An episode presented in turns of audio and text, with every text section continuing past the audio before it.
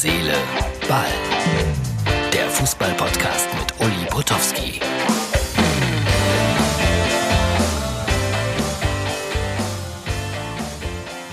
Das ist unser Podcast Nummer 270 vom äh, 13. Mai 2020, ja. Und heute das Ganze auch mal aus einer richtigen Sprecherkabine hier von MUX TV. Äh, was haben wir vor? Ein langes Gespräch mit einem der beliebtesten Moderatoren, das ist er ohne jede Frage. Ein Mann, der für mich immer sehr perfekt wirkt und äh, gerade das ist das Ungewöhnliche bei Sportkommentatoren und Moderatoren. Sein Begleiter ist ständig Lothar Matthäus.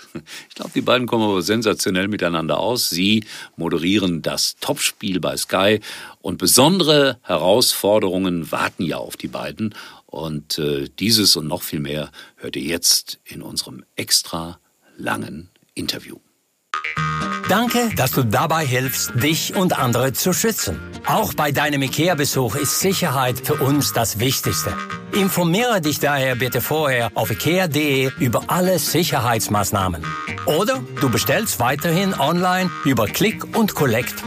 Bis bald im Einrichtungshaus oder auf IKEA.de.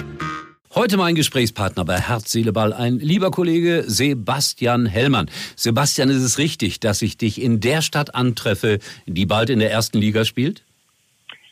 Ja, so sieht's aus. Ähm, erstmal hallo, äh, Uli. Ich bin in Bielefeld und äh, das ist meine Heimatstadt und äh, der Aufstieg steht kurz bevor, so denn alles so stattfindet, wie sich die DFL und die Bundesliga und ja, Sky sich das am Ende auch vorstellen. Ähm, und dann denke ich doch mal, dass es demnächst in der nächsten Saison ein Topspiel geben wird, Amina Bielefeld gegen, keine Ahnung, Schalke, Dortmund, Bayern. Also ich setze drauf.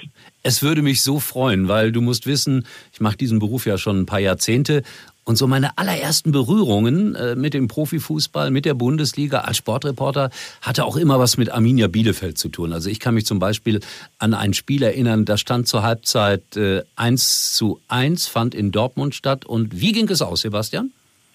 1 zu 11. Ich war im Stadion. Nein, Bielefeld, ehrlich. Bielefeld hat 1-0 geführt, wenn ich das so sagen darf. Und erste Halbzeit die bessere Mannschaft. Ja, ich stand im Dortmunder Block, das wollte ich gerade erzählen und äh, so ein bisschen verhuscht mit meinem Arminia-Trikot, aber das war okay, weil ich noch relativ klein war. Und ähm, dann äh, haben die Dortmunder mir auf die Schulter geklopft zur Halbzeit und haben gesagt, das ist die beste Mannschaft, die bis jetzt hier gespielt hat in den ersten 45 Minuten. Ich muss dazu sagen, dass Olli Isowao, der finnische Nationaltorhüter, damals zwischen den Pfosten von Arminia Bielefeld stand und äh, 13 von den 11 Toren sozusagen selbst verschuldet hat. Es war ein grausamer Tag. Und so verrückt kann Fußball sein. Das ist ja das Ja. Schöne daran. Äh, Du hast es gerade schon ein bisschen angesprochen. Äh, Zweifel liegen ja immer noch äh, über der gesamten Situation. Bist du zuversichtlich, dass wir diese Bundesliga-Saison tatsächlich in der ersten und zweiten Liga zu Ende gespielt bekommen? Kann ich nicht sagen. Ich glaube, dass es jetzt am Wochenende eine gute Chance gibt, dass der erste Spieltag erstmal so über die Bühne geht und alle sich so ein bisschen eingrooven. Also was ist mit den Masken auf der Bank? Das wird ja alles noch diskutiert. Was ist mit den neuesten Tests, die es ja jetzt weiterhin gibt? Bis dahin gibt es auch mal Antikörpertests, um zu testen, wer war denn eigentlich schon krank von den Spielern und hat schon Antikörper. Das wäre ja auch immerhin ähm, mal eine Einheit, die man äh, mit berücksichtigen könnte, damit man weiß, wer vielleicht immun ist. Ähm, aber das jetzt sicher zu sagen, dass das zu Ende gespielt wird, glaube ich, kann keiner, weil dafür ist es alles noch zu instabil. Sehe jetzt Dresden, wenn das jetzt keine Ahnung, den Gladbachern passiert und noch einem weiteren Bundesligisten, dann muss man ja schon ernsthaft drüber nachdenken, wie es dann weitergeht, je nachdem, wie das Gesundheitsamt dann reagiert. Also das jetzt wirklich vorauszusagen, äh, ist schwierig. Ich hoffe es, aber naja, we will see. Das ist in der Tat eine reine Gefühlssache und selbst die Experten wissen das nicht so ganz genau. Und wir sind auf diesem Sektor logischerweise keine Experten. Wird es äh, in deiner Laufbahn das erste Geisterspiel sein, das du am Wochenende betreust? Also wir sind ja im Studio, Lothar Matthäus und ich. Wir hatten ja schon das Spiel ohne Zuschauer in Paris, das Achtelfinale gegen den BVB. Ähm, und ich glaube, ich habe schon mal eins gehabt, das war irgendeine Sperre im DFB-Pokal von einer Mannschaft. Da kann ich mich ja, um ehrlich zu sein, nicht mehr dran erinnern. Ich war in jedem Fall noch nicht in einem Stadion, ähm, wo ähm, die Zuschauer ausgeschlossen waren. Ähm, deswegen ist das für, für uns auch neu.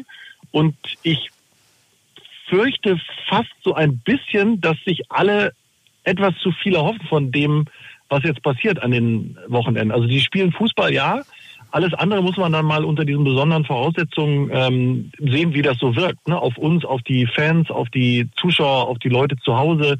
Ähm, Seifert, ähm, Christian Seifert, der DFL-Chef, hat ja von Notbetrieb gesprochen, Notbetrieb Fußball-Bundesliga. Ich glaube, dass es die Vokabel ganz gut trifft. Aber ihr werdet das jetzt äh, für den Rest der Saison beim Topspiel immer so machen, dass ihr im Studio seid und es gibt dann einen Kollegen, Kollegin, die im Stadion ist? Genau, genau. Also wir ähm, finden in dem Hygienekonzept da keinen Platz, was ja auch völlig okay ist von der DFL. Äh, und ein Interviewer von Sky wird dann da sein, der äh, in einem Abstand, also mit einer Angel, dann Interviews macht ähm, je nach Stadion ähm, ist er dann äh, mal auch auf der Tribüne platziert oder äh, im Stadion mit einer langen Angel und dann, ähm, ja, das, da werden vernünftige Interviews gemacht. Natürlich wie das mit der Emotion ist, wenn man mit der Abs mit, mit so viel Abstand, ich meine, du weißt ja selber, wie es ist, du hast es schon so lange gemacht und mit so vielen Leuten gesprochen und du weißt ja, was, was, was auch Nähe bedeutet, wenn man dem anderen so ein bisschen in die Augen schauen kann und sieht, was so passiert emotional. Das wird wahrscheinlich ein bisschen schwieriger, aber wir haben dann einen Mann oder eine Frau vor Ort. Also ich bin auch sehr gespannt. Ich darf am Samstag bei Hoffenheim gegen Hertha ran und äh, oh, mit, ich, mit Jens Lehmann. Äh, genau, gibt eine ja, Menge Themen. Einem neuen Trainer. Sagen, also drücke ich dir die Daumen. Ja. Ja, ja das wird, glaube ich, ein cooles Spiel. Äh, es gibt natürlich schon eine Menge Scherze jetzt so im, im, im Internet, bei Twitter und so weiter. Also beispielsweise, dass äh, Klinsmann äh, Lehmann damals schon den Zettel gegeben hat, wie er bei Hertha jetzt weiterarbeiten muss und so weiter. äh, aber das gehört dazu, finde ich. Äh, meinst du, der Jens kann das vertragen? Ah, ähm, also Jens Lehmann ist ein spezieller Mensch. Lehmann, ja, ich schätze ihn aber auch genau dafür, dass er so ist. Er sagt halt seine Meinung und die ist auch oft kontrovers und ähm, aber er steht halt immer dazu, das muss man auch sagen. Und er ist auch deswegen immer besonders auch in unseren Sendungen gewesen und auch in dem, ähm, was er jetzt sagt zu Zuschauern in den Stadien. Letztendlich ähm, kann man auch ihm immer folgen, rein theoretisch. Ne? Also warum nicht ein paar tausend Zuschauer in eine riesen Arena lassen? Irgendwann mal. Also jetzt nicht an Spieltag eins, zwei, drei oder vier. Aber rein logistisch ginge das natürlich. Das muss man, muss man schon sagen. Aber er ist halt wirklich besonders. Und ähm, wenn die Hertha nach, danach sucht und ich meine, wenn jemand einen anderen Ansatz hat und, und daraus was entsteht, ist es ja auch völlig in Ordnung. Ne? Also ich, äh, ich, ich mag ihn als Typ, weil er eben ein Typ ist. Ich kann mich sehr gut daran erinnern, äh, liegt jetzt aber keine Ahnung wie lange zurück. Äh, da habe ich dem Jens Lehmann mal, da war noch ein ganz junger Bursche, und habe ihm den Tipp gegeben, was wir Reporter im Grunde genommen nicht so gerne mögen, äh, Gegenfragen. Und da war ein Europapokalspiel, UEFA-Pokalspiel Kerkrade gegen Schalke. Und dann kam ein Kollege von der ARD und befragte Jens Lehmann. Und äh, eine der Fragen lautete unter anderem, sagen Sie mal, was kriegen Sie denn äh, für eine Prämie heute, dass Sie eine Runde weitergekommen sind? Und dann, äh, ich konnte jubeln innerlich, stellte Jens äh, die Gegenfrage, was bekommen Sie denn dafür, dass Sie hier die Fragen stellen? Und der Kollege wollte dann witzig antworten und sagte 10.000 Euro. Und Jens Lehmann sagte zu viel. Das sind die Gespräche, die ich mag im Fußball.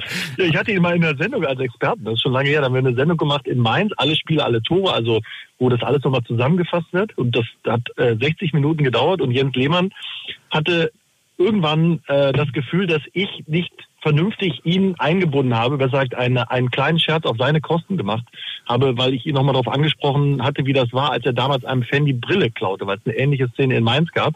Daraufhin hat er, ich glaube, die letzten 30 Minuten nur noch mit Ja oder Nein geantwortet. Und äh, das war eine schwierige Sendung für mich, muss ich ganz ehrlich sagen. Ich hatte mal eine solche Situation mit Boris Becker, als ich ihn auf eine Waage stellen wollte. Aber das war vielleicht. Aber du hast ja viele gute Ideen gehabt. Ja, muss ich äh, sagen. Ja, ja. Also ich, ich muss dazu immer sagen, dass äh, Boris am Nachmittag dieses Tages in Wimbledon auf dem Tribünendach gesagt hatte, er hat eine Wette gemacht äh, mit Patrick Kühnen. Wer am Ende des Jahres leichter ist, äh, der gewinnt die Wette und muss irgendwie ein großes Abendessen bezahlen. Hat er selber erzählt. Deswegen habe ich gedacht, so, jetzt stellt ihr beide euch mal auf die Waage und dann können wir das irgendwann mal abschließen, das Thema. Aber der hat auch nicht mehr mit mir gesprochen. Müssen wir ertragen ja. manchmal sowas. Ja, ne? ist, ist, so ist es halt. ich fand's lustig und im Nachhinein Lieber einen Freund verlieren, als einen guten Gag auslassen. Ja, das, das, das ist ein bisschen zweifelhaft, aber ich weiß, was du meinst meinst. Äh, sag mal, wie hat das eigentlich bei dir alles angefangen, so mit dem, mit dem Fußballreporter oder Moderator sein? Das ist immer für meine Hörer ganz spannend. Ja, ich, äh, wie gesagt, bin ja in Bielefeld geboren und war eigentlich immer auf der Alm, also auch mit meinem Dad bei den großen Spielen 1860 München, 4-0 Relegation äh, auf der Alm. Dann wurde mir versprochen, dass wir nach München fahren, nach dem 4-0 aber nicht mehr. Dann haben wir 0-4 verloren. Das Rückspiel dann nochmal 0-2, sind also nicht aufgestiegen. Seitdem habe ich, liebe ich den Fußball, liebe ich Arminia Bielefeld. Bin dann nach Köln gegangen zum Studieren, habe da Sport und Medien studiert und habe dann eine Studentenstelle in der Sportschau bekommen bei einer legendären Dame, die hieß Maria Weißbart Gott hab sie selig und habe Sendungen archiviert, also aufgeschrieben, sekündlich, wer wann welches Tor geschossen hat und was in der Sportschau alles so passiert ist. Und äh, das war 1990 und dann bin ich da, durfte ich da so kleine Filme zusammenschneiden, also Matz-Redakteur heißt das dann, wenn man dafür sorgt, dass die Reporter ähm, die richtigen Längen und die richtigen Szenen in ihren Beiträgen haben. Und dann ging es so weiter. Bin ich Interviewer geworden, dann habe ich eine kleine Sendung moderiert beim WDR. Dann äh, hat mich Marcel Reif damals zu RTL geholt, habe ich Champions League gemacht und Box und Formel 1. Und irgendwann rief mich dann unser Chef oder Ex-Chef Carsten Schmidt an von Premiere, Premiere World, jetzt Sky. Und dann bin ich zu Sky gegangen. Da bin ich jetzt seit 1999. Also ein ganz, ganz klassischer Weg. Lass uns ja. noch mal ein ganz anderes Thema mal kurz einschlagen. Äh, viele Menschen träumen davon, das ist ganz normal, wenn man das ganze Jahr über arbeitet, in Urlaub zu fahren. Wie ist das bei dir in diesem Jahr? Ach, das ist eigentlich, da habe ich mir noch gar keine Gedanken drüber gemacht, jetzt wo du es fragst, muss ich sagen, Uli. Also ich ähm, kann mich jetzt erstmal, wenn ich es äh, aus meiner persönlichen Sicht betrachte, erstmal sagen, dass ich, dass ich froh bin, dass jetzt in, in meinem Umfeld so Family, meine Mama sitzt gerade neben mir, dass alle äh, fit sind und äh, keiner wirklich ernsthaft krank geworden ist. Und der Rest, also ich kann jetzt gar nicht sagen, dass ich mich freue. Also ich finde jetzt die, die Zeit okay, ähm, weil sie so ist, wie sie ist und man auch viele andere Dinge machen kann.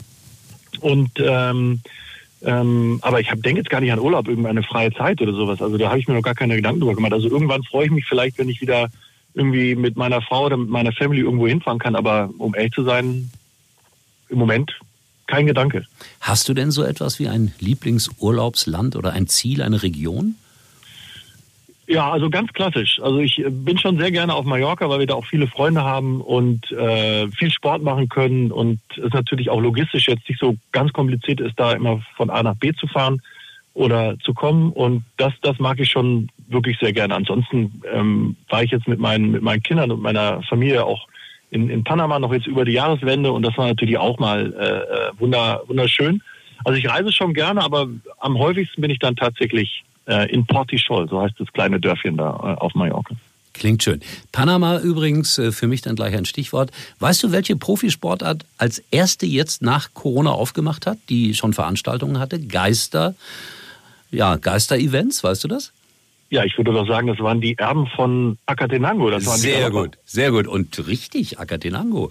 Äh, das fiel mir gerade ein bei Panama, weil einer der berühmtesten deutschen Jockeys, Eduardo Pedrosa, der kommt nämlich aus Panama und das ist mir ah, okay. gerade so durch den Kopf gekommen. Ja, ich habe das, hab das jetzt gesehen am Wochenende natürlich. Ich habe mich äh, in, der Sportschau war es. Äh, es war ja äh, Hoppegarten, glaube genau, ich auch. Genau, ja. Und ähm, habe ich gedacht, endlich mal wieder äh, Galoppsport äh, in, der, in der Sportschau. Sportschau. Ja, und auch mal andere. Also es wird jetzt nicht nur über Fußball ähm, gesprochen. Also so eine Samstagssportschau ist ja völlig okay, aber ich denke dann auch, wenn es jetzt, wenn jetzt kein Fußball da ist, warum nicht warum nicht mal breiter, ne, für alle. Aber ich finde es auch schön. Also ich bin jetzt zufällig auch am Galopprennsport interessiert, habe mich sehr gefreut, dass das mal wieder so stattgefunden hat. Seit Adi Furla, muss man ja sagen. Also ja, ja, da, war ja, da waren ja die Pferde noch live im Studio, wenn ich das äh, richtig in Erinnerung habe. Also genau, bei der Präsentation Galopper des Jahres. Und das Exakt. war die erste Publikumswahl im deutschen Fernsehen. Und damals haben elf Millionen Menschen eine Postkarte geschickt, um ein Pferd zu wählen. Das ist heutzutage natürlich. Ja, ja. Ich glaube sogar, wenn ich mich richtig erinnere, war Akatenango im Studio an, äh, und Adi Fola hatte eine, eine Futtertüte in der Hand und Akadenango fraß und irgendwann, der wurde am Hals natürlich gehalten von Adi Fola, riss Akadenango seinen Hals so ein bisschen nach rechts und Adi Fola war nicht mehr gesehen im Studio und krabbelte dann irgendwie nach drei Sekunden irgendwie aus irgendeine wieder zurück ins Bild. Wenn ich das, das war eine herrliche Szene. Gibt's leider nicht mehr heutzutage der legendäre Adi Furler. Äh, ich erinnere mich immer an eine Geschichte mit Adi Furler. Ich bin ja noch ein bisschen älter als du. Da hat er die Sportschau moderiert Und äh, du kennst das als äh, Moderator, der Beitrag lag nicht vor. Also dann hört man das ja manchmal, damals konnte man das ja noch hören, da gab es die Ohrstöpsel noch nicht, der Beitrag liegt nicht vor. Und dann wollte Adi einen zweiten und einen dritten Beitrag ankündigen und jedes Mal kam, der Beitrag liegt nicht vor. Und was hat Adi Vorler gemacht? Für mich legendär. Er hat einfach gesagt, dann macht mal und hat nichts mehr gesagt. Und so hat man ihn dann anderthalb Minuten mindestens da sitzen sehen. Legendär, wunderschöne Erinnerung. Ich, ich glaube, ihm ist auch mal der Name des Autors des Beitrags nicht eingefallen. Und da hat er doch gesagt, ach, Namen sind Schall und Rauch, macht's ab. Da hat er recht, da hat er auch recht. Also wir nehmen ja. uns da manchmal zu wichtig. Sag mal, Adi war auch mal Präsident des Verbandes äh, Westdeutscher Sportpresse. Ja. Da war ich Vizepräsident in der Zeit und wir hatten viel Spaß zusammen. Äh, machst du das noch? Bist du noch der Präsident? Ich bin Präsident, ja, ja, genau. Was, ich bin natürlich jetzt viel das, am Telefonieren. Ja, das, das, das sind ja auch äh, Schicksale gerade. Viele Kollegen, freie Kollegen verdienen kein Geld. Das kann man ganz klar so sagen. Ja, genau, genau. Also bei den Freien ist es ja so, kein Auftrag, kein Honorar. Das ist natürlich dramatisch ähm, für die vielen freien Journalisten, egal jetzt ob es Fotografen sind oder Printjournalisten.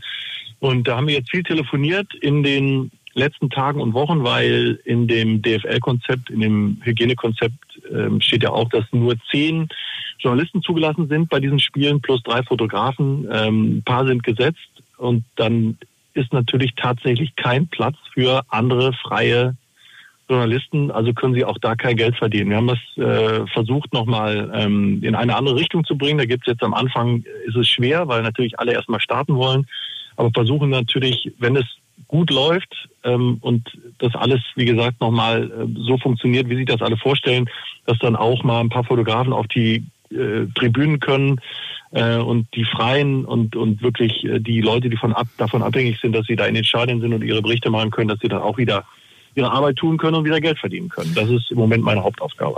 Ja, darüber macht man sich so als normaler Zuhörer und Konsument natürlich wenig Gedanken, nachvollziehbar. Aber ich finde gut, dass ihr da den Kollegen versucht zu helfen. So, letztes Kapitel in unserem kleinen Gespräch. Äh, wir hatten mal zusammen ansatzweise eine Sendung, mein Stadion, und du hattest immer so ein schönes Fußballtaxi. Da ja. hast du Profis, Trainer, wen auch immer, in ein Taxi geladen und bist mit denen ja so durch die Innenstädte oder wo auch immer lang gefahren. Äh, Gab es da irgendeinen, der sich äh, besonders hervorgetan hat mit irgendetwas? Äh, ja, wir sind ja mal, ähm, hatten wir Marco Reus im Taxi und sind von äh, Bittenkurt angehalten worden, damals in Dortmund. Der hat so getan, als wäre er die Polizei. Da sind wir durch den Tunnel gefahren und kam dann hinterher mit so einer Kelle raus und hat so getan, als werden, würden wir jetzt ähm, kontrolliert und hätten uns verkehrswidrig verhalten. Das war äh, ein, ein, ein netter Scherz. Ähm, hat auch sehr gut funktioniert, muss ich ganz ehrlich sagen. Nur als äh, jetzt ist äh, Herr Bittenkurt nicht allzu groß, sagen wir es mal so. Und ähm, als dann äh, äh, er dann so ans Auto gedackelt kam mit der Kelle, das war schon wirklich ein sehr, sehr lustiges Bild. Das ist, und, und Jürgen Klopp, äh, da waren wir, waren wir sehr froh, dass wir ihn überhaupt überzeugen konnten, dass er zu uns ins Taxi steigt. Der hat dummerweise auf der ersten Fahrt direkt, weil das Tongerät unter dem Sitz stand, beim Einsteigen hinten direkt auf die Off-Taste versehentlich mit seinem Fuß gedrückt. Und dann sind wir 20 Minuten durch die Gegend gefahren, um dann festzustellen, es gibt keinen Ton und mussten das alles nochmal machen. Das äh, war dann äh, zeitlich ein bisschen schwierig und er war auch ein wenig ungehalten, weil er ein bisschen unter Zeitdruck war. Aber es gab schon viele coole Geschichten, da muss ich sagen. Ich glaube, wir haben 80, 80 Taxifahrten gemacht. Also ist er selber schuld gewesen, wenn das Ding ausgemacht ja, hat. Ja, natürlich, natürlich. Ich kann mich daran erinnern, war, war mal was ganz anderes, weil die, die Fußballer in einer anderen Umgebung waren, eine andere Form des Gesprächs. Also das war schön. Vielleicht gibt es das ja irgendwann irgendwo mal wieder. Sebastian, äh, war nett mit dir zu plaudern. Ich wünsche dir noch eine schöne Zeit in Bielefeld. Liebe Grüße an die Mutter. Und Danke, ich hoffe, wir sehen uns bald gesund und munter wieder. Das ist ja, ja der Satz dieser Tage. Bleib gesund. Ja, ganz ernst gemeint, ihr auch. Vielen Dank, Uli, und viel Spaß. Äh, ich vielleicht hoffe, dass Jens Lehmann schon im Stadion ist und du eine Gelegenheit hast, am Wochenende ihn direkt abzugreifen. Mit der Gegenfrage, was verdienen Sie denn heute? Ja, dann werde ich ihm die Wahrheit sagen und dann wird er sehr traurig sein. okay, Dankeschön. Mal schauen, wie das mit Jens läuft. Sebastian, bis die Tage. Danke, Uli. Ciao. Ja, das war Sebastian Hellmann. Hat viel Freude gemacht, äh, mit ihm zu sprechen. Schöne Geschichten, auch gerade die Sache aus dem Taxi mit Jürgen Klopp. Bitte, wenn ihr eine Meinung dazu habt, dann gerne bei Facebook oder bei Instagram meldet euch. Da sind wir natürlich auch zu Hause. Morgen gibt es eine neue Ausgabe von äh, Herz, Seele, Ball. Dann natürlich wieder ein bisschen geraffter. Im Moment tue ich mich ein bisschen schwer damit, äh, viele, viele Themen zu finden. Aber ich bin dann froh, wenn hoffentlich am Wochenende wieder die Bundesliga anfängt. So, wir verlassen das Studio für heute, sind morgen wieder für euch da und nächste Woche Immer am Mittwoch gibt es das extra lange Gespräch hier bei Facebook und bei Instagram und natürlich auf allen Stationen, wo es Podcasts gibt. In diesem Sinne, tschüss, euer Uli. Uli war übrigens mal Nummer 1 in der Hitparade. Eigentlich können Sie jetzt abschalten.